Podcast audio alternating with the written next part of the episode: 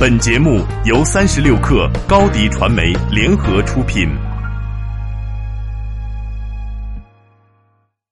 大家好，我是中央电视台体育频道的崔征。通过互联网，我们可以足不出户就能领略大千世界的美好。真诚的邀请您收听八点一刻。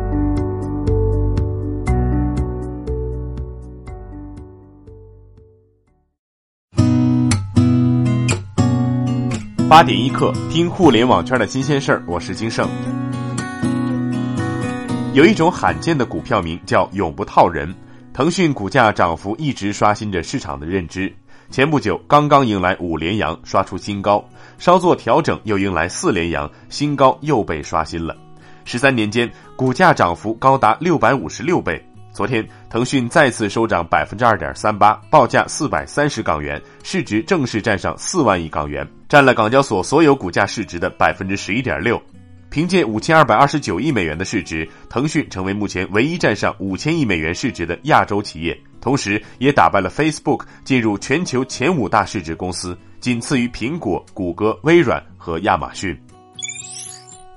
相比之下，趣店可就没有这么好的运气了。趣店继上周四周五分别下跌百分之六点六九和百分之九点零五之后，本周一收盘再次大跌百分之五以上。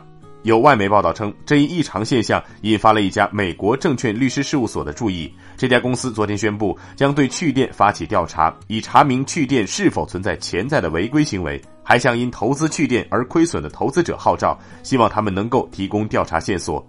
趣店股价近期持续下跌，截止周一已连续六个交易日下跌，期间累计跌幅超过百分之二十七。昨天，互联网金融风险专项整治工作领导小组办公室向各省、自治区、直辖市整治办下发特级文件，要求各级小贷公司监管部门即日起一律不得新批设网络小额贷款公司，禁止小贷公司跨区域经营。目前，网络小贷牌照由地方省市级金融办发放。牌照有在全国范围内的放贷资质，持有门槛相对其他金融牌照而言不高，而随着现金贷监管的趋严，互联网小贷牌照价格也水涨船高。市场上一张小贷牌照价格已从去年的两百万元左右涨到今年四月份的两千万元左右，现在的牌照价格已经涨至五千万元左右。互联网金融专家认为，暂停通知直接针对的是目前备受争议的现金贷业务，这无疑会是收紧现金贷政策的第一步。在国产互联网手机品牌中，小米今年在印度市场取得的成绩尤为突出。据 IDC 最新研究数据表明，第三季度小米超越三星，成为印度市场出货量第一的手机品牌。也正是因为取得了这些成绩，小米雷军最近在接受印度媒体采访时表示，印度市场已经成为比中国市场优先级更高的发展重心。不只是智能手机，小米还将推出更多更酷的产品。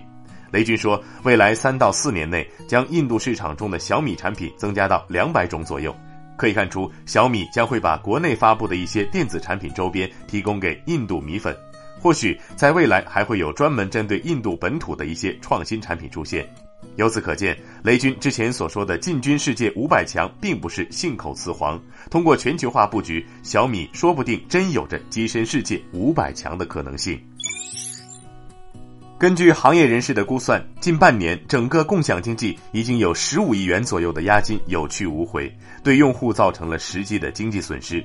中国互联网络发展状况统计报告显示，截至二零一七年六月，共享单车用户规模已达到一点零六亿，按用户平均超过百元押金估算，整个共享单车行业的押金总数或已超过一百亿元。如果再加上共享汽车及各类物品租赁，整个共享经济领域的存量押金规模预计在一百五十亿左右。反观日本，共享单车刚刚开始蓬勃发展。最新的消息，日本七幺幺便利店将与软银合作推出共享单车。这一服务本月内将首先在埼玉市九家七幺幺门店试行，之后计划在二零一九年三月底前推广至位于首都圈及地方城市的一千家门店。预计投放单车约五千辆。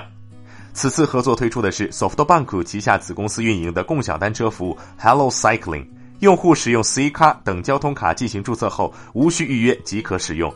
这种共享单车每十五分钟收费六十日元，约合人民币三块五。支付时需要使用信用卡。根据地区及自行车种类不同，共享单车的费用也会有所调整。据英国《每日邮报》报道，东京的 LA 公司声称能够根据客户需要产生流星雨，并将于2019年在广岛举办第一场人造流星雨表演。公司使用特定用途的卫星，能够根据需要随时产生不同颜色的流星雨，全方位可见，范围达62英里，大约是一百公里。卫星将释放小球进入大气层时，小球会燃烧发光，最多持续十秒。但这并不便宜，每颗流星起步价一百万日元，约合六万元人民币。最后，我们来了解最新的天气情况。今天我们迎来了农历二十四节气中的第二十个节气小雪。当节气里出现“雪”这样的字眼时，冬天似乎已呼之欲出了。具体来看，北京今天晴，零下五度到七度，有四转三级风；上海阴转多云，七度到十四度，有三级风。杭州阴转多云，七度到十五度，有三级风；深圳多云，十五度到二十一度，有三级风。提醒北京的朋友们，今天风力较大，注意防风保暖。以上信息由中国天气通提供。好，今天就先聊到这儿。责编：彦东，我是金盛。八点一刻，咱们明天见。